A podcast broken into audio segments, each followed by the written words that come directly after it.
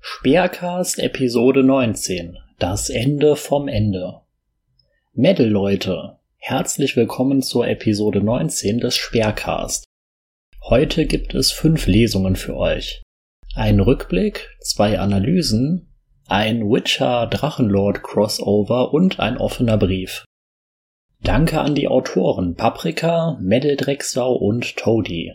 Ebenfalls danke an die Vorleser und Vorleserinnen Jenny, Heike und Toady. Viel Spaß beim Anhören. Leute, denkt dran, schickt uns Feedback. Wir freuen uns über E-Mails, Kommentare, konstruktive Kritik, Vorschläge und natürlich über eingesendete Texte. Falls ihr euch fragt, wie ihr uns erreichen könnt, das steht alles in der Episodenbeschreibung. Medal off. Ein unvollständiger Rückblick vom 10. August bis 7. September 2020. Reiners Ende-Video vom 10.08.2020 ist fast einen Monat her. Zeitpunkt dieser Aufnahme ist der 9.09.2020. Die wenigsten haben die Ankündigung, sich besiegt zu geben, ernst genommen. Aber noch weniger hätten erwartet, welche Entwicklungen in weniger als 30 Tagen alle folgen würden. Vielen Dank an dieser Stelle an die Drachenchronik.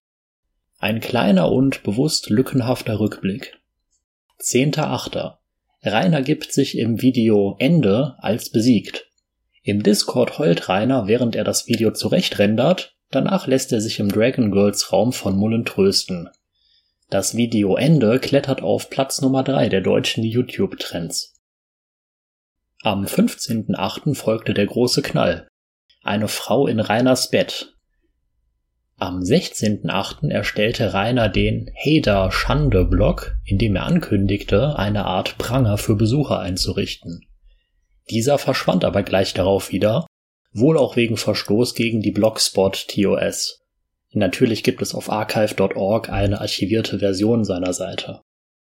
17.8. Rainer zelebriert 100.000 Abonnenten mit einem 8-sekündigen Video, in dem er Danke sagt und die Hände zusammenhaut. Die Abozahl sinkt daraufhin zunächst, wird aber in den kommenden Wochen stetig steigen. 18.8. Das Video Ende Fragezeichen. Statt traurigen Smiley wie vor einer Woche nun wieder das unerträgliche Medal-Drecksau-Bild als Cover zu einem 20-minütigen Monolog. 19.8. Rainer streamt in seinem Discord eine Art Grillfest, allerlei Grimassen werden verewigt. 24.8. Die Einsamkeit kickt und Rainer filmt eine Hummel für sein TikTok-Publikum. Außerdem läuft abends tatsächlich das sagenumwobene Format Dragon Monday an. Ohne interessante Inhalte oder auch nur ein klares Konzept schafft Rainer es trotzdem, am 31.8. und am 7.9. ebenfalls eine Dragon Monday Folge herauszubringen. Für seine Verhältnisse ein bemerkenswerter Einsatz. 26.8. Statt dem angekündigten Drachenlord-Video kommt ein Video, in dem Rainer erklärt, weshalb er das angekündigte Format nicht gemacht hat. 27.8. Das unsägliche neue Musikstück namens Skrrr Skrrr. Dieses wird, für Rainers Verhältnisse, erstaunlich gut bewertet und erklimmt später die YouTube Musikcharts. In einem bizarren Discord-Mitschnitt nachhörbar treibt Rainer seine Scherze und verkündet, keine Videos seit dem Ende hochgeladen zu haben. Dieser Scherz eskaliert und Rainer bannt Discord-Nutzer, die nicht verstehen, was daran witzig sein soll. 28.8. Rainer kuschelt für sein TikTok-Publikum mit einem Bärchen, ähm, mit einem Teddybären. 29.8. Wieder einmal 20 Minuten Monolog. So lebe ich mit Mobbing. 2.9. Rainer hat nun ein Outdoor-Handy. Wie es bezahlt wurde, ist unklar. 3.9. Rainer stellt einen Rückenkratzer auf seine Amazon-Wunschliste, welche ihm auch prompt gekauft wird. Er führt das Gerät später in einem Video vor, weigert sich aber, die Grußkarte des Schenkenden vorzulesen, da dieser ein Hater sei. Außerdem wandert eine Kamera für schlappe 750 Euro auf die Wunschliste. Ebenfalls am 3.9. kommt das seit Monaten überfällige Hotdog-Video. 6.9. Rainer erklärt ein Rezept, das daraus besteht, dass man Mettenden klein schneiden, anbraten und in eine fertige Kartoffelsuppe werfen kann. Ebenfalls am 6.9. wird die unausgesprochene Wir reden nicht mit oder über Drachenlord Vereinbarung in YouTube Deutschland vom YouTuber Sio aufgekündigt. Dieser stellt sich und seine 400.000 Abonnenten zur Verfügung und verschafft Rainer mehr Reichweite. Er bewertet Rainers sogenanntes Musikstück Skrr Skrr. Rainer hat nun circa 103.000 Abonnenten. 7.8. Auf der Amazon-Wunschliste landen ein Klemmbrettordner und 2500 Blatt Kopierpapier. Ein umtriebiger Monat. Rainer und der Käfig von Die Paprika. Das Fass voll Arschfett hat sich von allem isoliert. Wie Anne Frank in ihrem umstrittenen Tagebuch meinte, dass ihre Welt dort endet, wo das berühmt-berüchtigte Hinterhaus in der Prinsengracht 263 keine Sicht mehr hin erlaubt, endet Ruinas Horizont dort, wo der Wald beginnt. Doch während Anne Frank, Gott hab sie selig, von der Gestapo verfolgt wurde, um letztendlich kaltblütig in einem Lager an irgendeiner grassierenden Krankheit kläglich zu verrecken, hat Rainer sich die Beschneidung des eigenen Horizonts selbst gewählt. Er hat sich seinen eigenen Bunker gebaut und wie einer meiner WOT-Kollegen immer alles gern mit dem Film Der Untergang verglich, kann man auch hier wieder einen grandiosen Vergleich ziehen. Er ist wieder Führer in seinem letzten Gemäuer, zusammen mit einigen letzten loyalen Verbliebenen, die aber auch nur ihre eigenen Interessen im Kopf haben. Der Marzipanmagnat hat sich in seinem Discord verschanzt seine letzte Möglichkeit, um dem grundlegenden menschlichen Bedürfnis nach menschlicher Interaktion und der Befriedigung seiner narzisstischen Triebe durch die Ausübung seiner Machtposition als Kaiser von Metistan. Doch dabei hasst der dick dumme Diabetesdrache den Discord. Er redet mit den Leuten dort schon, als ob sie Hater wären, weiß ganz genau, mit wem er es dort zu tun hat. Ich weiß genau, was ihr wieder von mir wollt, heißt es dann. Ihr seid doch nur wieder hier, um mich zu haten, Allah, heißt es danach. Doch was soll er tun? Er kann nirgends hin, hat keine Gumbels, die auf regelmäßiger Basis Zeit mit ihm verbringen, denn seien wir mal ehrlich, auch wenn eine Freundschaft nichts bieten muss, so ist sie mit dem nervenden Narzisstenschwein doch einfach nur ein komplettes Minusgeschäft. Uns ist nicht eine Freundschaft des Ding bekannt, die nicht auf einem vollkommenen Machtgefälle in eine Richtung zusammenhängt. Das Fass voll Arschwert hat nur den Discord. Eine bequeme Möglichkeit, um direkt aus der Albtraumhalde am schanzigen Hügel irgendwie in Kontakt mit anderen zu treten und so seine Geltungssucht zu befriedigen. Er weiß, die anderen dort, die wollen auch mit ihm reden, die können ihm dadurch Bestätigung seiner Bekanntheit geben, denn wenn sie schon Lord Korea beitreten, kann das nur einen Grund haben. Ihn selbst. Hunderte Leute kommen, nur um ein Wort mit ihm zu wechseln. Es sind Streicheleinheiten für unser übergewichtiges Drachentier. Natürlich ist jeder dort im Discord meiner bescheidenen Meinung nach ein Idiot ohnegleichen. Denn die wenigsten schaffen es, dem Dicken ein wenig Mett abzuringen, am besten hatet sich immer noch Rainer selbst. Aber interessanter ist, was diese Isolation tiefenpsychologisch mit der jähzornigen Jungfrau anstellt. Stellt euch doch einmal vor, eure tägliche Interaktion würde nur daraus bestehen, mit Leuten in Kontakt zu treten, von denen ihr wisst, dass sie euch hassen dass sie jeden eurer Streams verfolgt haben, alle unter einer Decke stecken, nur wollen, dass ihr euch selbst zum Affen macht und durch eure nicht vorhandene Bildung zum Affen macht. Und es sind unendlich viele. Ihr könnt ihnen nicht entkommen, seid mit ihnen in einem Käfig. Zwar steht die Tür hinaus offen, aber ihr habt euch dazu entschieden, euch lieber im Käfig noch einen eigenen, kleineren Käfig zu bauen. Und jetzt pieksen sie eure schmalzige Fettmasse jedes Mal aufs Neue mit spitzen Stückchen. Eure teigigen Arme sind aber zu schwerfällig, um sie abzuwehren. Eine gruselige Vorstellung. Aber diese Metapher ist sein Leben. Und der Leidensdruck ist noch nicht groß genug, um endlich der Illusion der letzten verbliebenen Macht über die Reste Berlins, äh, der verbliebenen Macht über die eigene Präsenz im virtuellen Raum zu entkommen. Ihr dort, die gerade dieser WOT zuhört. Schaut zum Rand eures Bildschirms. Endet dort eure Welt? Nein? Die des Kaloriensta die des Kalorienstaplers findet dort ihr Ende. Er hat nichts anderes mehr. Hat er keinen Strom, so gehen in der Schanze die Lichter aus. Die Welt wird still in der fränkischen Provinz. Er ist nichts mehr. Er braucht den Discord, die Bestätigung, das Internet. Es ist seine Welt, Gottverdammt. Das müsst ihr euch in den eigenen Kopf hämmern. Gibt es kein Internet, gibt es keinen Drachen, dann gibt es kein Rainer Wongel. Da ist er nichts. Da hat er sich nicht über Jahre gegen Tausende von Helden etwas aufgebaut. Noch einmal, mit aller Deutlichkeit, von jemandem, der selbst jahrelang im Netz verloren war und kein Leben außerhalb des virtuellen Raums hatte, von jemandem, der erschreckende Parallelen zum Met-Magneten sieht.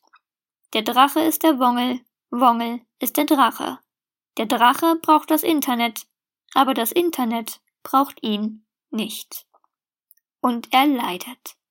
Jeden Abend, wenn die fettigen Fingerchen nach dem letzten Pensi-Streicheln den Bildschirm ausmachen, er sich mit schmerzendem Rücken auf die Furzcouch legt, gleich einer behinderten Robbe, bedrückt ihn mit Sicherheit diese leidige Existenz, die er so gern beenden würde. Er hat seine Fassade in seinem Video der Ankündigung vom Ende bröckeln lassen. Ja, er wollte diesmal nicht nur wieder Aufmerksamkeit, wobei er die natürlich auch wollte. Er wollte es wirklich beenden. Aber er ist wie ein Drogensüchtiger, der trotz des Willens einfach nicht die Stärke hat, die es braucht. Er hasst seine Umstände, nicht seine menschliche Existenz, doch seine Existenz fußt alleinig auf diesen Umständen. Er kann es sich nicht mehr vorstellen, ohne diese Aufmerksamkeit zu leben und in der Versenkung zu verschwinden. Er hasst seinen Käfig, den er sich gebaut hat. Gern würde er die Tür erreichen und in das süße YouTuber-Paradies eintreten, obwohl er einfach nur umkehren müsste, um diesen Traum zu vergessen. Was erwartet er denn eigentlich vom Leben? Dass irgendwann ohne jegliche Arbeit das YouTuber-Paradies beginnt, wo er die süße Kost angeboten bekommt? Heige, Grüße gehen raus an dich, ihm die Moräne massiert? Gronk mit dem witzelt und diejenige, was? Und diejenige, Grüße gehen auch raus an dich, Liebe, ihn anhimmelt? Niemals. Dass dann keine Hater mehr vor dem Haus stehen, weil sie endlich sehen, wie gut Rainer eigentlich ist? Ruft euch mal in den Kopf, liebe Hater, dass Bratarschbade 1510 in einer Bude lebt, in die man rumänische Zuwanderer abschieben würde und sich von Kost ernährt, die jedem normalen Menschen irgendwann das Kotzen bringen würden. Schlimmer als seine jetzigen Umstände kategorisiert er eine einfache bürgerliche Existenz, denn sie wäre mit Arbeit verbunden. Es ist, als wenn sich ein Sterbender vor dem Leben fürchtet. Der krummbeinige Passalake vom Altschauerberg fürchtet sich mehr vor einer Idee, einer möglichen Vorstellung der Zukunft, vor einer Alternative, als vor der jetzigen Realität. So sehr hat er schon die Verbindung zu dieser verloren. Andere Menschen fürchten sich davor, keinerlei Arbeit zu haben und ihr Sozialleben zu verlieren davor, im Internet ausgelacht zu werden und peinliche Nacktbilder oder gar Pornos von sich dort unter Klarnamen zu finden. Fettarsch 1510 fürchtet sich davor, dass es nicht so sein könnte. Das ist so utopisch, unsere metaphorische Tür befindet sich nun schon in metaphysischen Sch Was ist denn das für ein Satz, Paprika? Das ist so utopisch. Unsere metaphorische Tür befindet sich nun schon in metaphysischen Sphären. Man weiß inzwischen nicht mehr, ob sie auf oder zu ist. Schrödingers Tür sozusagen. Aber der Schritt dorthin, der ist schwer. Er müsste arbeiten. Vielleicht nicht einmal physisch, aber psychisch.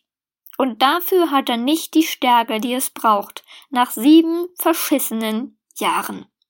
Er müsste erkennen, was er falsch gemacht hat, Erst so können sich Dinge verbessern. Er muss sehen, dass es nur noch bergab geht. Aber das kann er nicht. Und es gibt niemanden, der ihm so nahe steht, dass derjenige demjenigen die Erleuchtung bringen kann. Und so wird es weitergehen. Seht aus dem Fenster, liebe Hader. Vor der Sonne kreist der Igel am Horizont. Ihr wisst, ich liebe die Tür als Metapher. Und wir bekommen die Tür vielleicht heute nicht zu. aber irgendwann werden wir sie zu bekommen. Irgendwann wird das Fass voll Arschfett umkippen. Doch wird es dann zu spät sein? Das ist reiner Spekulatius. Für mich als ehemals Betroffenen einer Internetsucht, in der die einzigen Kontakte aus anderen Leuten bestand, die genauso krank waren wie ich selbst, ist die Sache klar. Er wird dann nicht mehr herauskommen. Eines Tages gehen die Lichter der Schanze aus. Ich grüße meinen Bruder, Speergrüße und meinen Neffen, einen tapferen Nachwuchshader. Die Paprika. Rainer und die Verantwortung. Ein Text vom Mädeldrecksau. Vor Bumstis Haus stehen wie an so vielen Tagen wieder mal Hader. Sie machen jedoch keinen Krach, sie stehen einfach nur da und lassen die Kulisse der Schanze auf sich wirken. Die Schanze mit ihrem charmanten Nachkriegsflair hat schon deutlich bessere Tage erlebt und diese Verwahrlosung zieht natürlich die Aufmerksamkeit diverser Subjekte an, wie die Essensreste von Jahrkäsemakaroni, die Fliegen und Mäuse in reiner Schanze. Die Hader sind gerade im Begriff wieder zu gehen, doch da rührt sich was im verrotteten Haus. Es ist der Lord, der sich mit dem Schnaufen und Ächzen ankündigt. Und was macht unser Lord? redet er zunächst einmal in einem ruhigen Ton mit den Hadern, um sie eventuell davon zu überzeugen, dass er gar nicht so böse ist, wie Überlieferungen es beschreiben? Nein, natürlich kommt er erstmal rausgemeddelt und betet das Vaterunser der Lordschaft, der seit seiner Kindheit bestehenden Algorithmus an Beleidigung kickt rein und er kommt mit seinen Standardphrasen Verpiss dich, du Hurensohn! oder Halt dein verficktes Maul! oder der Klassiker Ich bin nicht derjenige! Das Ganze natürlich in einer Lautstärke, dass es ja auch alle im Dorf mitbekommen. Die Hater triggern ihn ein wenig und ziehen wieder von dannen, gesättigt vom generierten Met.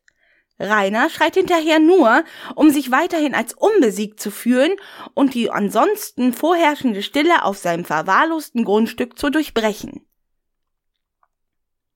Die Polizei, die Rainer zuvor angerufen hat und dann erst eingetroffen ist, nachdem der ganze Spuk vorbei war, wird erst einmal von unserer Lordschaft angemault. Wie zu erwarten, reichte es der Polizei und ermahnte ihn, dass er sich vielleicht professionelle Hilfe in Form eines Psychologen suchen soll. Rainer, zu Tode gekränkt, watschelt wieder in seine Ruine und er merkt, wie das Augenschwitzen wieder anfängt. In diesem schwachen Moment gesteht er es sich ein, dass er nicht mehr kann. Er ist besiegt. All die Jahre hat er selbstlos wie ein Mobbingmagnet den Hass der Welt auf sich gezogen, nur um andere zu schützen. Doch die Kraft ist aufgebraucht. Da hilft auch kein Monster Energy Drink mehr. Trotz seiner altbewährten Technik, die Augen zu schließen und Mana aufzuladen, ihm fehlt die Kraft. Die letzte Kraftreserve, die er noch hat, wendet er auf sein wahrhaft letztes Video mit dem Titel Ende. In diesem Video klagt er darüber, wie ungerecht die Welt ist. Niemand ihm hilft und verurteilt alle anderen Menschen, die gewollt oder ungewollt in diesem Metzzirkus involviert sind. Die Nachbarn, die es wagen, nicht mit Mistgabeln Wache zu halten vor der Residenz der Lordschaft. Die Polizei, die sich erdreistet, auch andere Aufgaben zu erledigen und natürlich die Hater, die völlig ohne jegliche Provokation auf dem Rainer herumhacken. Er will doch einfach nur sein Leben führen, selbst wenn das bedeutet, dass seine Untertanen für ihn arbeiten gehen sollen, um ihm seinen Lebensunterhalt in Form von Spenden zu finanzieren. Dieses Opfer ist unser Gütelord bereit zu erbringen. Diese gute Seele will nicht vom Staat leben wie so manch arbeitsloser Kakader. Doch die Realität sieht anders aus. Die Tatsache, dass Rainer ein paar Tage zuvor seine Gegner übers Internet provoziert hat, durch abfällige Bemerkungen und Beleidigungen, schlichtweg mit dem Verhalten gegenüber seinen Mitmenschen, das sieht er nicht, und es ist ihm ein Rätsel, warum Leute ihn hassen dass die Polizei nach all den Jahren langsam die Nase voll hat, immer wieder zu einem Menschen zitiert zu werden, der selber an seiner misslichen Lage schuld ist und eigentlich Besseres zu tun hat, kommt Rainer auch nicht in den Sinn. Und was ist mit den Nachbarn? Warum sollen sie Rainers Kampf für ihn führen? Sie alle haben eine Familie zu versorgen oder einer Arbeit nachzugehen. Alles Sachen, die Rainer nicht hat und die jenseits seines Vorstellungsvermögens liegen. Und trotzdem gibt es Menschen, die ihm trotz alledem im Laufe der Jahre bei Besorgungen geholfen haben. Aber sowas vergisst der Rainer gerne. Er schämt sich, ein Teil dieser Gemeinde zu sein. Es zieht sich wie ein roter Faden durchs Reiners Leben. Es sind immer die anderen schuld, wenn irgendetwas nicht klappt. In der Sonderschule waren die Mitschüler und Lehrer daran schuld, dass er gemobbt wurde. Die Mitschüler waren nun mal nicht bereit, nur ihm die volle Aufmerksamkeit zu schenken und ihm zu huldigen, weil er ja ein ganz besonderer Mensch war und die Lehrer haben ihn mit Lesen, Schreiben und Mathe Tag für Tag all die Jahre gemobbt. Besonders schlimm war es, wenn es Hausaufgaben gab. Auch später in der Arbeitswelt war es nie Reiners Fehler, dass er es immer besser wusste als alle anderen und sich hoffnungslos überschätzt hat. Sie konnten es ja nicht wissen, dass er ein 20-jähriger Tausendsasser mit 50 Jahren Berufserfahrung war. Und so ging es in jeder Firma. Und dass Reiners YouTube-Karriere sich nicht so entwickelt hat, wie er sich in seinem Wachsmalstift-Tagebuch ausgemalt hatte, konnte auch nicht damit zusammenhängen, dass er qualitativ mangelhaften Content rausrotzt. Und jetzt, wo er seinen YouTube-Kanal aufgeben wollte, waren natürlich auch die Hater daran schuld, dass er keine Arbeit mehr finden wird dass ein potenzieller neuer Arbeitgeber nur fünf Minuten bräuchte, um Videos über ihn zu finden, in denen er sich einen schwarzen Luan in den Arsch reinrendert, Videos, in denen er über Massenmord an der Menschheit redet oder etliche Videos, in denen er Leute anspuckt, schlägt und sich wie ein Unmensch verhält, das kann alles nicht damit zu tun haben. Ganz zu schweigen davon, dass er sich im Laufe der Jahre auf ein Kampfgewicht von über 200 Kilo hochgemästet hat und er nicht mehr in der Lage ist, auch nur 20 Minuten zu stehen. Wer kennt es nicht?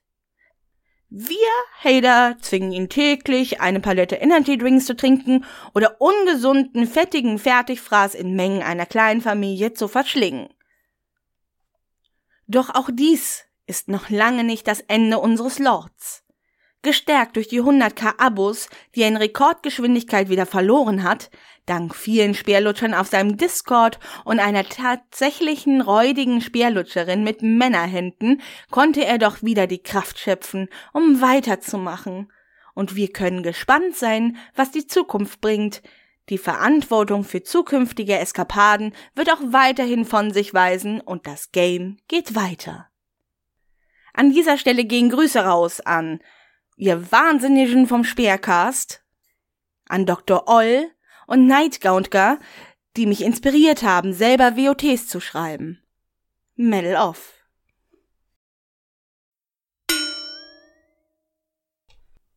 Der Hexer und der Oger. Ein Text vom Meddel-Drecksau. Es war ein stürmischer Abend. Auf einer einsamen Landstraße ritt ein im schwarzen Mantel gehüllter Mann auf einer braunen Stute. Der Wind wehte stark, und es war für diese Zeit des Tages bereits sehr finster geworden. Gelegentlich erhellten Blitze den Himmel. Jeder andere Reisende hätte wohl schon längst Unterschlupf gesucht. Aber dieser einsame Reiter war kein gewöhnlicher Reisender, leicht zu erkennen an seiner Ausrüstung. Seine mit Nieten verzierten schwarzen Lederhandschuhe hielten fest die Zügel, unter seinem schwarzen Mantel erkannte man ein dickes schwarzes Lederwams mit Nieten, Lederriemen und Kettenhemd. An der Seite des Pferdes waren zwei Schwerter befestigt, eines aus Silber für Monster und das zweite aus Stahl. Und der Mann selbst war auch außergewöhnlich. Unter seiner Kapuze erkannte man weiße lange Haare und die Augen mit ihrer goldgelben Färbung, sie erinnerten stark an die einer Katze. Selbst in dieser Finsternis konnte er die Straßen gut erkennen. Dieser Mann war ein Hexer, aber nicht irgendein Hexer. Es handelt sich um Gerald von Riva, der weiße Wolf, ein Monsterschlechter bekannt für seine beeindruckenden Taten. Es gab Balladen über ihn von Rittersporn, dem bekannten Poeten. Gerald war im Niemandsland. Es ist schon lange her gewesen, seit er das letzte Dorf gesehen hatte. Laut einem Wegweiser ritt er Richtung Eitschauerberg, einem kleinen Dorf mitten im Nirgendwo. Dies war ein idyllischer Landstrich und kaum von Interesse für die benachbarten Herrscher. Der Hexer war nun schon seit einiger Zeit unterwegs und er hatte nicht die Absicht, bei diesem Sturm draußen zu kampieren. Dann sah er die ersten Anzeichen von Zivilisation. Felder mit Gemüse und Getreide. Es fiel ihm auf, dass einige Felder aufgewühlt waren, wie von einem wilden Tier. Doch er dachte sich nichts dabei. Ihn interessierte es nur so schnell wie möglich im Trockenen zu sein. Es dauerte nicht lange, schon bald sah er die ersten Standfackeln und kurz darauf die Palisade des Dorfes. Die Wachleute beäugten missmutig den Neuling. Wer seid ihr? fragte ein Wachmann namens Müller mit einem grimmigen Gesichtsausdruck. Gerald warf seine Kapuze zurück. Gerald von Riva, Hexer. Die Augen der Wache weiteten sich überrascht und er erkannte erst jetzt das Wolfsmedaillon. Die Wachleute schauten sich zunächst fragend an, doch kurz darauf blickten sie wieder den Hexer an. Guter Herr Hexer, wir hätten eventuell Arbeit für euch. Das trifft sich gut, entgegnete Gerald. Ich könnte Gold gebrauchen. Wachmann Müller schickte ihn ins einzige Gasthaus des Dorfes, das Rote Herz. Dort sollte der Dorfälteste zu dieser Zeit zu finden sein. Gerald betrat das Gasthaus. Es war klein und recht einfach eingerichtet, aber dennoch gemütlich. Von dem einen auf den anderen Moment wurde es ruhig im Gasthaus und die Gäste schauten ihn misstrauisch an. Es waren zum Großteil nur Bauern und Kaufleute anwesend. Wo kann ich den Dorfältesten finden? Fragte Gerald. Stille. Doch dann richtete sich ein älterer, beleibter, bärtiger Mann auf. Was möchtest du? fragte er. Ich hörte, ihr habt Arbeit für einen Hexer. Der Dorfälteste nickte und winkte dem Hexer zu, ihn in einem kleinen Nebenraum zu folgen. Beide setzten sich hin, und der Dorfälteste fing an zu sprechen. Nun, wir haben Probleme mit einem Oger, ein sehr unangenehmer Zeitgenosse. Er hat sich abseits des Dorfes in dem alten Herrenhaus niedergelassen. Ein Herrenhaus? fragte Gerald. Ich dachte, das hier sei Niemandsland. Was ist mit den Bewohnern dort geschehen? Der Dorfälteste räusperte sich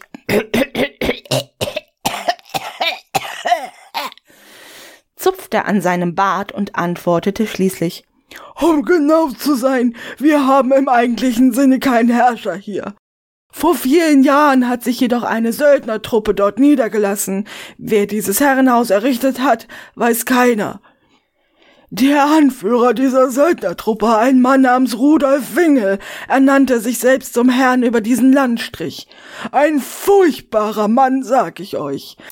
Er zahlte nie seine Zeche im Gasthaus, verging sich am Vieh, und einmal forderte er sogar das Recht der ersten Nacht ein, als die Bäckerstochter namens Rita geheiratet hat.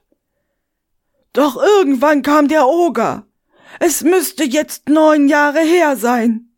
Der Sohn des Schmieds hatte alles aus der Ferne mit angesehen. Der Oger, vermutlich vom Geruch des Mehls und des Grillfleisches angelockt, lief zum Herrenhaus. Rudolf Wingel griff im Suff mit einer helle Bade den Oger an, aber es nützte nichts. Diese Bestie wurde nur wütend und tötete in ohnmächtiger Wut Rudolf und seine Söldner. Anfangs waren wir froh, wir dachten, wir wären endlich den Tyrannen los, doch wir erkannten schnell, dass sich unser Problem lediglich verlagert hatte. Der Oger war damals noch sehr jung und stahl nur gelegentlich etwas von unseren Feldern. Doch je älter er wurde, desto unerträglicher wurde er. Er fraß uns regelrecht die Haare vom Kopf. Innerhalb kürzester Zeit fraß er viele unserer Felder leer und auch unser Vieh blieb nicht verschont. Töten konnten wir ihn nicht, dazu fehlten uns die Männer, also versuchten wir ihn mit Futterspenden zu beschwichtigen. Unsere wenigen Jäger im Dorf sind einzig und allein damit beschäftigt, für den Oger zu jagen. Doch ich sage euch, Hexer, dies kann nicht mehr lange gut gehen. Seine Gier kennt keine Grenzen. Ihm reichten die Spenden nicht mehr, und seit kurzem wühlt er sich wieder durch die Felder, um unsere Ernte zu fressen. Wenn es so weitergeht, verhungern wir. Ich verstehe, entgegnete Gerald. Ich werde euch helfen, doch zunächst einmal müssen wir die Belohnung aushandeln. Natürlich, sagte der Dorfälteste hastig. Wir sind aber ein armes Dorf. Die Schäden, die der Oger verursacht hat, sind nicht spurlos an uns vorbeigegangen. Aber in der Ruine des Herrenhauses liegen noch Schätze. Schätze, die Rudolf Wingel zu Lebzeiten angehäuft hatte, als er noch plündert und brandschatzend von Dorf zu Dorf zog, nachdem er mit seinem Trupp desertiert ist. Gerüchten zufolge besaß er auch eine goldene Armbrust von hohem Wert. Wenn ihr schafft, den Oger zu beseitigen, gehören euch diese Reichtümer. Gerald schaute zunächst den Dorfältesten misstrauisch an. Doch er sah die Verzweiflung in den Augen des Mannes. Nachdem er die Geschichte dieses Dorfes gehört hatte, war ihm klar, dass diese Menschen keine Alternative hatten. Sie hatten sonst niemanden, an den sie sich wenden konnten. Sie waren dem Oger schutzlos ausgeliefert. Er sagte zu und ging das Risiko ein, vielleicht keinen Schatz vorzufinden. Doch bevor er ans Werk ging, wollte er noch eine Mütze voll Schlaf nehmen. Am nächsten Morgen bereitete sich Gerald vor. Er hatte alle möglichen Tränke und Öle in seiner Satteltasche. Die Waffen hatte er geschärft. Er folgte der Wegbeschreibung des Dorfältesten und ritt los. Es dauerte nicht lange, bis er das runtergekommene Herrenhaus aus der Ferne sehen konnte. Er sah auch diverse Warnschilder für Wanderer. Vorsicht Oger oder Oger wirft mit Kot. Immer wieder fiel ihm auf, dass größere Flächen des Waldes zerstört waren, umgeknickte Bäume, aufgewühlter Boden. Dieses Biest wirkte sehr zerstörerisch auf seine Umwelt. Nach kurzer Zeit stieg Gerald von seiner Stute namens Plötze runter. Er streichelte sie über den Kopf und band mit einem lockeren Knoten die Zügel an einen herabhängenden Ast. Der Knoten war deswegen locker, damit im Fall der Fälle Plötze sich befreien konnte, denn der Oger vergewaltigte bekanntlich gerne Pferde. Er schnappte sich sein Silberschwert und ging leise das letzte Stück bis zur Ruine. Gerald wusste, dass er sehr nah dran war, denn es stank nach Fäkalien, verwesendem Fleisch und Abfällen.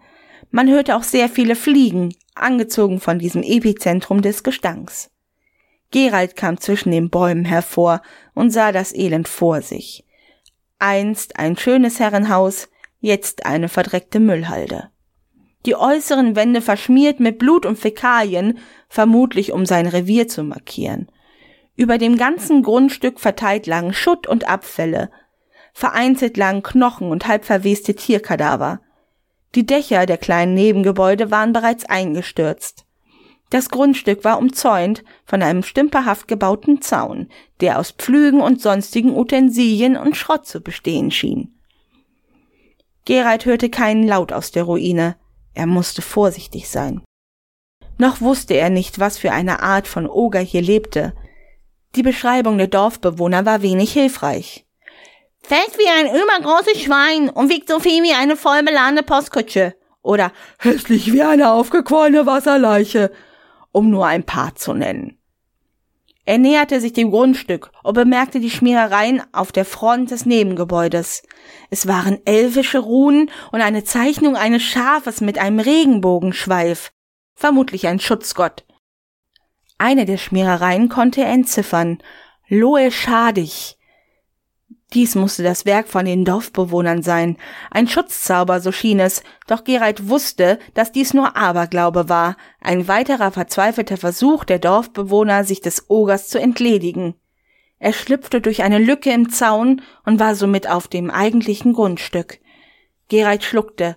Er brauchte all seine Überwindung, um sich nicht zu übergeben. Der Gestank war aus der Nähe noch viel unerträglicher. Der Hexer näherte sich vorsichtig dem Hauptgebäude.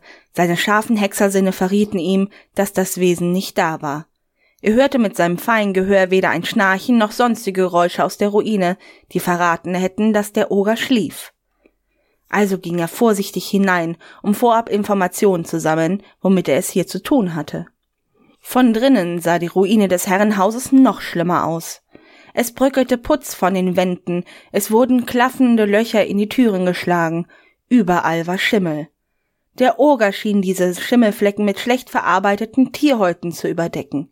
An manchen Stellen versuchte er augenscheinlich mit zerriebener schwarzer Kohle die Schimmelflecken zu übermalen, jedoch mit wenig Erfolg.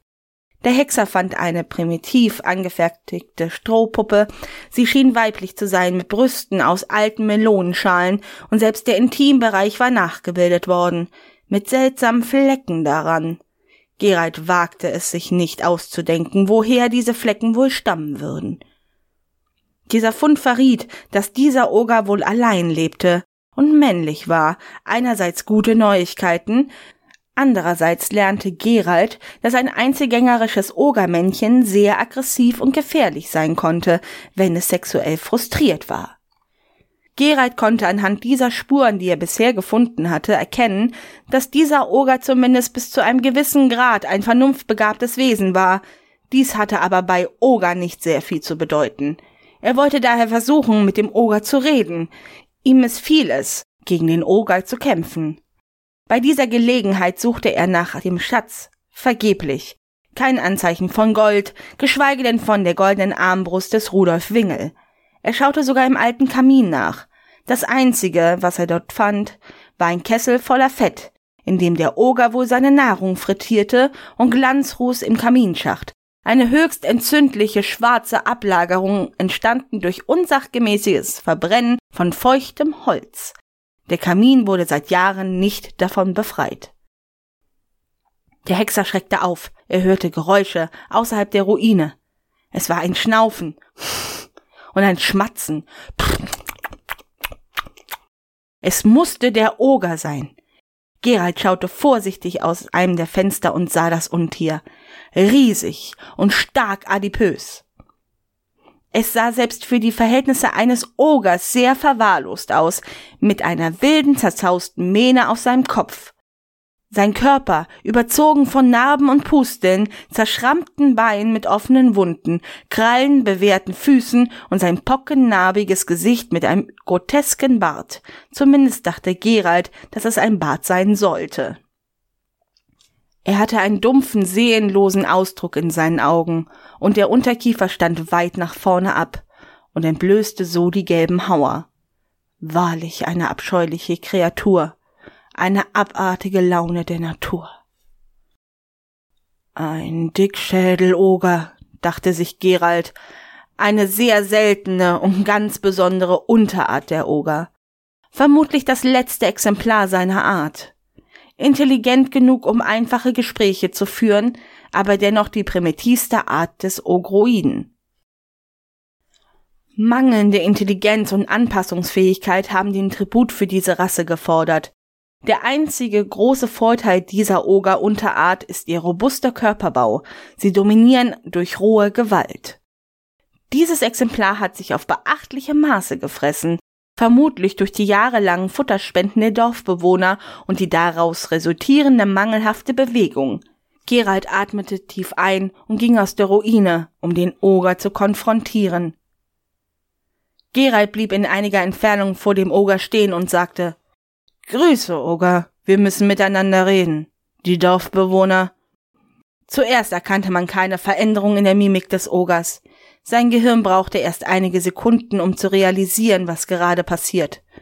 Doch dann verzog sich das nass geschwitzte Gesicht zu einer noch hässlicheren, wutentbrannten Fratze, und er unterbrach Gerald und brüllte los. Was hast du hier verloren? Verbiss dich von meinem Grundstück, bevor ich dir die Prügel rausschmaße, du Kasper!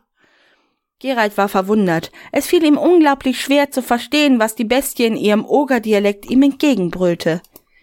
Jetzt beruhig dich mal. Gerald versuchte die Lage zu entschärfen.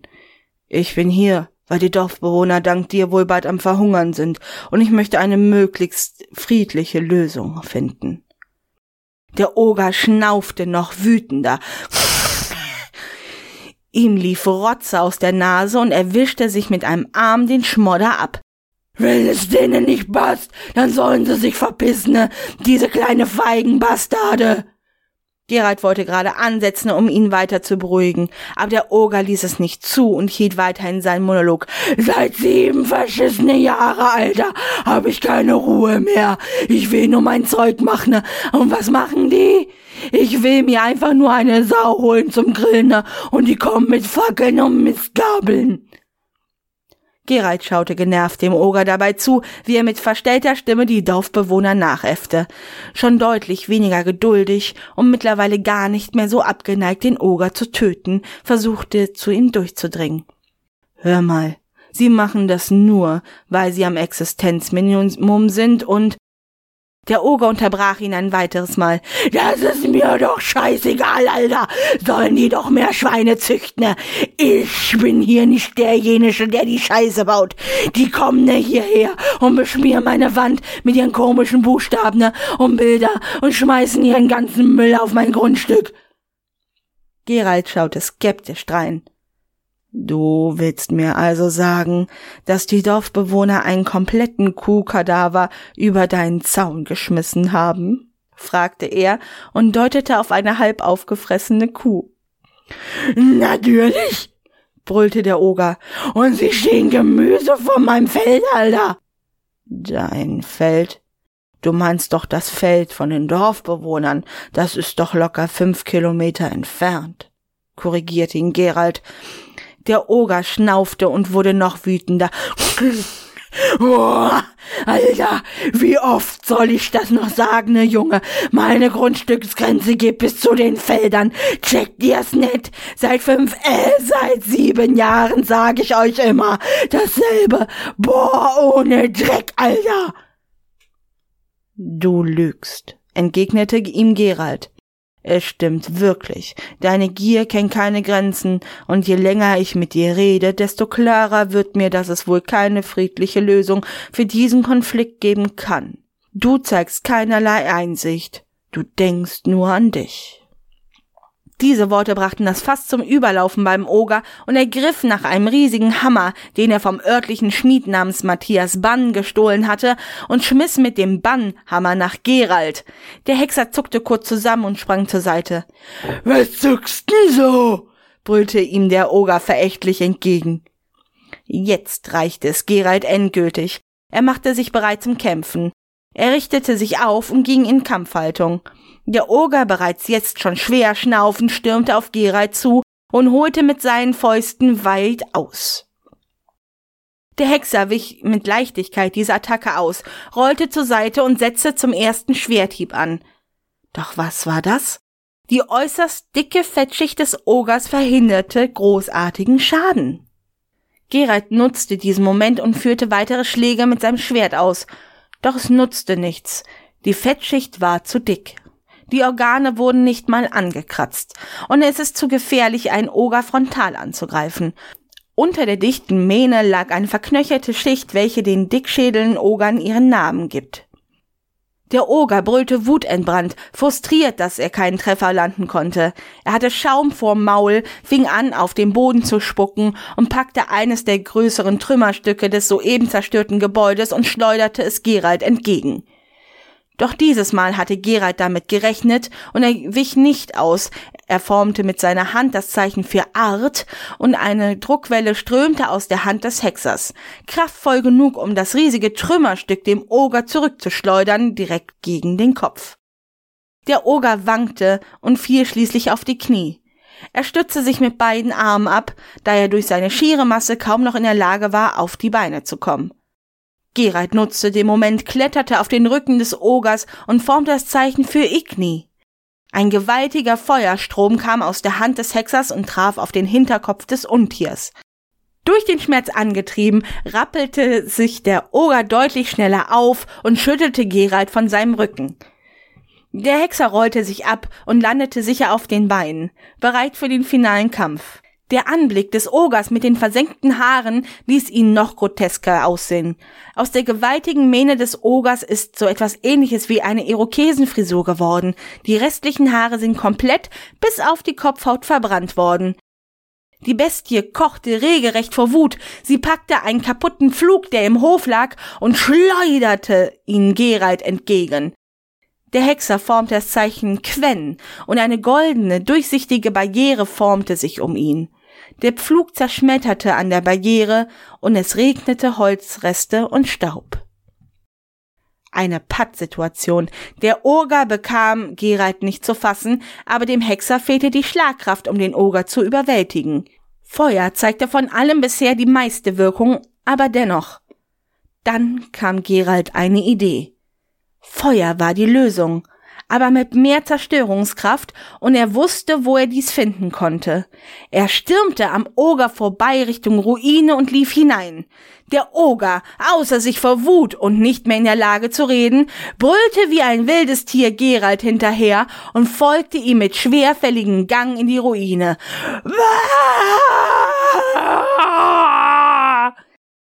Die Baufälligkeit der Ruine kam dem Hexer zugute.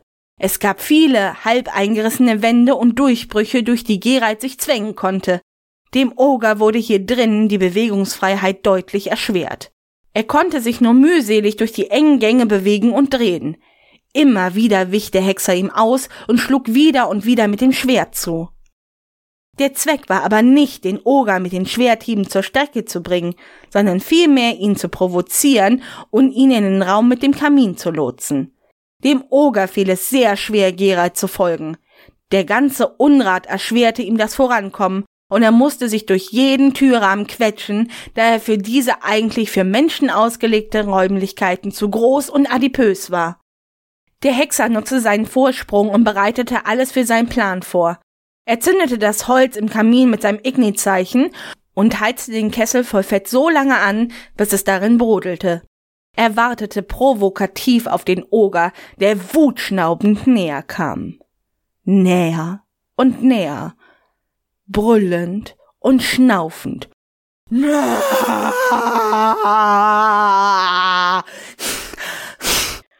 Doch er steckte im letzten Türrahmen fest.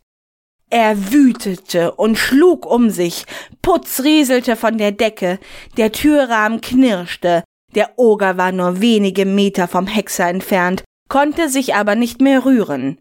Das war der Moment, worauf der Hexer gewartet hatte. Er feuerte abermals die Flamme im Kamin mit Igni an und trieb die Temperatur des Fetts weiter nach oben, bis es schließlich Feuer fing. Ein Fettbrand. Eine gewaltige Stichflamme schoss den Schornstein empor. Gerald sprang aus einem Fenster hinaus, rollte sich auf dem Boden ab und ging in Deckung, denn er wusste, was folgen würde. Die Stichflamme entzündete den Glanzruß im Kamin, eine Kettenreaktion, die Temperatur schoss dramatisch in die Höhe. Der Kaminschacht ätzte durch die schlagartige Erhitzung und es folgte eine gewaltige Explosion.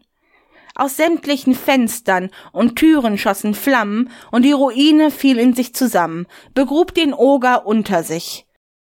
Nach dieser gewaltigen Explosion und dem Einsturz der Ruine herrschte Totenstille.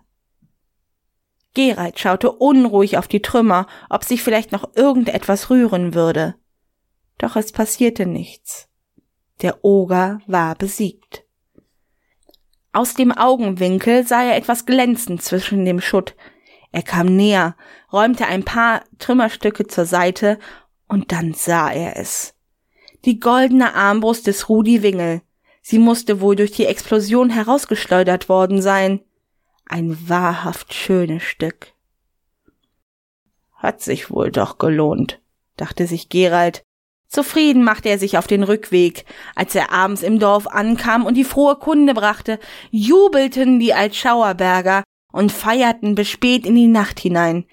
Die Geisel des schaurigen Berges war nicht mehr. Endlich konnten die Dorfbewohner in Frieden ihr Leben genießen. Es wurde viel getrunken und gegessen, doch davon bekam Gerald nichts mit. Er war schon weitergezogen auf dem Weg zur nächsten Stadt oder zum nächsten Dorf, wo weitere Aufträge auf ihn warten würden. Ende. Skr, skr. Meine Kapitulationserklärung. Es reicht. Immer wieder denkt man, dass die faule Sau es doch nochmal kapiert und sein Leben auf die Kette bekommt, sich aus dem Internet zurückzieht und vielleicht Haus und Leben in Ordnung bringt. Und mal wieder war es soweit. Das Endevideo ließ sich ja in einigen Hater-Haushalten die Sektkorken knallen. wohingegen in anderen vielleicht eher verhaltene Freude aufkam. Hatte sich das arrogante Moppelchen doch schon oft genug aus dem Internet verabschiedet, seine Löschung verkündet oder sogar seinen Tod vorgelogen. Letzteres möchte ich anmerken, ist übrigens eine absolut verachtenswerte Handlung, ein Schlag ins Gesicht für diejenigen, die sich aufgrund echten Mobbings wirklich mit Selbstmordgedanken tragen. Mein Tipp, bitte sucht euch Hilfe.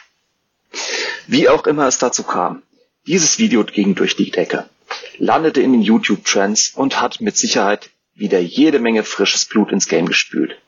Vor allem hat es Besucher auf seinen Kanal und auf seinen Discord gebracht.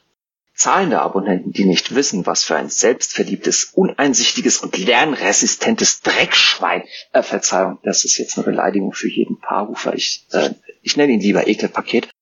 Es war klar, dass da der Narzissmus kicken musste und so kam mit seinem Ende Fragezeichen, dann das nächste Battle- und Erpressungsvideo.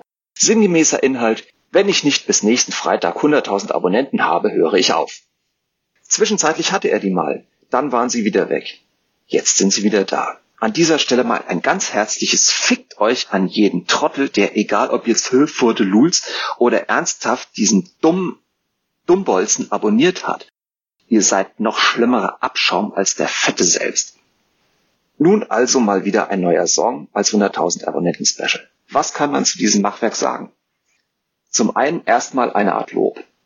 Derjenige, der sich daran gesetzt hat und das Gejaule des sich selbst komplett überschätzenden Mettlers, ach, Moment, ist das eigentlich noch Metal? Das hört sich eigentlich nicht so an, ähm, in irgendeiner Form durch Autotune gejagt und es halbwegs in einen Rhythmus gebracht hat.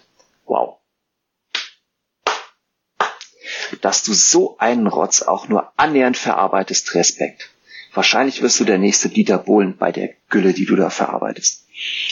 Es zeigt mir das auf, was ich in den letzten Jahren wahrnehme. Man muss sich keine Mühe mehr machen, um etwas qualitativ Gutes zu erschaffen. Man muss nur genug Idioten finden, die die Scheiße anklicken. Die Frage, die sich mir immer wieder aufdrängt, ist, warum nimmt man dem faulen Sack Arbeit ab? Was ist der Mehrwert, den man daraus zieht? dass man andere vielleicht triggert, okay, so wie mich gerade. Ich habe die WOT ja verfasst und ich spreche sie gerade ein. Aber man möge mir den Vergleich verzeihen, das ist einfach nur naheliegend, dass ihr genauso andere, nichts anderes seid als hihihi, ich habe Hitler gewählt. Ähm, in diesem Sinne gehen Grüße raus an Mike Godwin. Ähm, also hatten wir heute seinen grandiosen Making-of-Stream, in dem er sich mal wieder wunderbar selbst gefeiert hat. Ganz toll. Hier, oh, jetzt haben wir drei Locations und hier, das wolltet ihr, ach, das sage ich ja auch gar nicht, aber jetzt sehen wir das ja. Ähm, und währenddessen, und das hat mir eigentlich gezeigt, er hat's geschafft.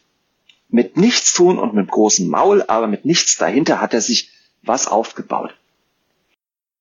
Jede Wette, das ist genug Vollidioten. Ich finde echt keine weitere Beleidigung mehr für euch rückgratlose Spasten, die ihm auch nur einen Klick geben, äh, die den Song kaufen. Jede Wette, es gibt solche Trottel. Welche unterbelichtete, nichtswürdige Honk macht denn so eine Scheiße? Und kauft ihm womöglich noch diesen bekloppten Rückenkratzer. Was, ah, was treibt euch dazu? Äh, spende das Geld doch, das ihr wahrscheinlich von Mami und Papi hinten reingeblasen bekommen habt, weil anders habt ihr das wahrscheinlich nicht gelernt, äh, was Geld bedeutet. Spendet es doch für was Sinnvolles. Gebt's ans lokale Tierheim, an sonstige Organisationen, irgendwas, aber zur Not geht auch noch mal ins Tierheim und beschäftigt euch da mal als ehrenamtlicher Helfer. Da lernt ihr wenigstens auch mal, was Not und Elend bedeutet, ja. Aber langer Rede, kurzer Sinn. Ich gebe das jetzt auf. Ich habe irgendwann gehofft, dass dieses dumme dieser dumme Narzisst irgendwann auch mal in der Bedeutungslosigkeit endet, dass sich niemand um den kümmert, dass keiner mehr guckt oder zumindest nicht aktiv guckt. Ähm, oder dass man einfach hinter seinem Rücken lacht. Aber dass er keine Aufmerksamkeit bekommt. Und genau das Gegenteil ist ja eingetreten. Der kann sich doch mittlerweile alles rausnehmen und seine Fans, Fans, äh, laufen ihm hinterher und tanzen nach seiner Pfeife. Die ganzen unterbelichteten Vollidioten die treiben mir wirklich die Tränen in die Augen. Äh, ich, ich, ich verstehe es nicht. Wie kann man nur so hohl sein wie ihr? Ich veracht euch echt. Also das, ihr seid noch schlimmer als dieser narzisstische Egomane da. Und gegen so viel geballte Dummheit komme ich nicht an. Und deswegen gebe ich auch wirklich die Hoffnung auf, dass sich die Sache noch zu einem guten Ende widmet, wie äh, wendet, wie oben gesagt, dass dieser fette Kerl irgendwie nochmal sein Leben auf die Kette kriegt.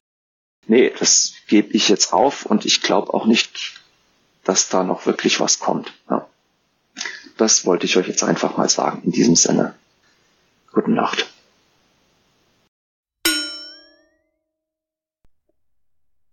Das war der Speercast. Danke fürs Zuhören. Bis zum nächsten Mal. Medal off.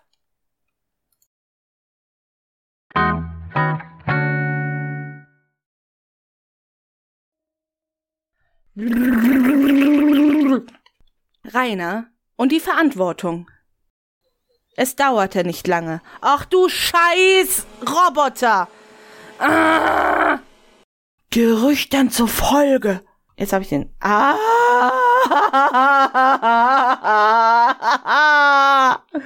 Gerüchten zufolge besaß er auch eine goldene Armbrust von hohem Wert. Dieses Biest wirkte sehr zers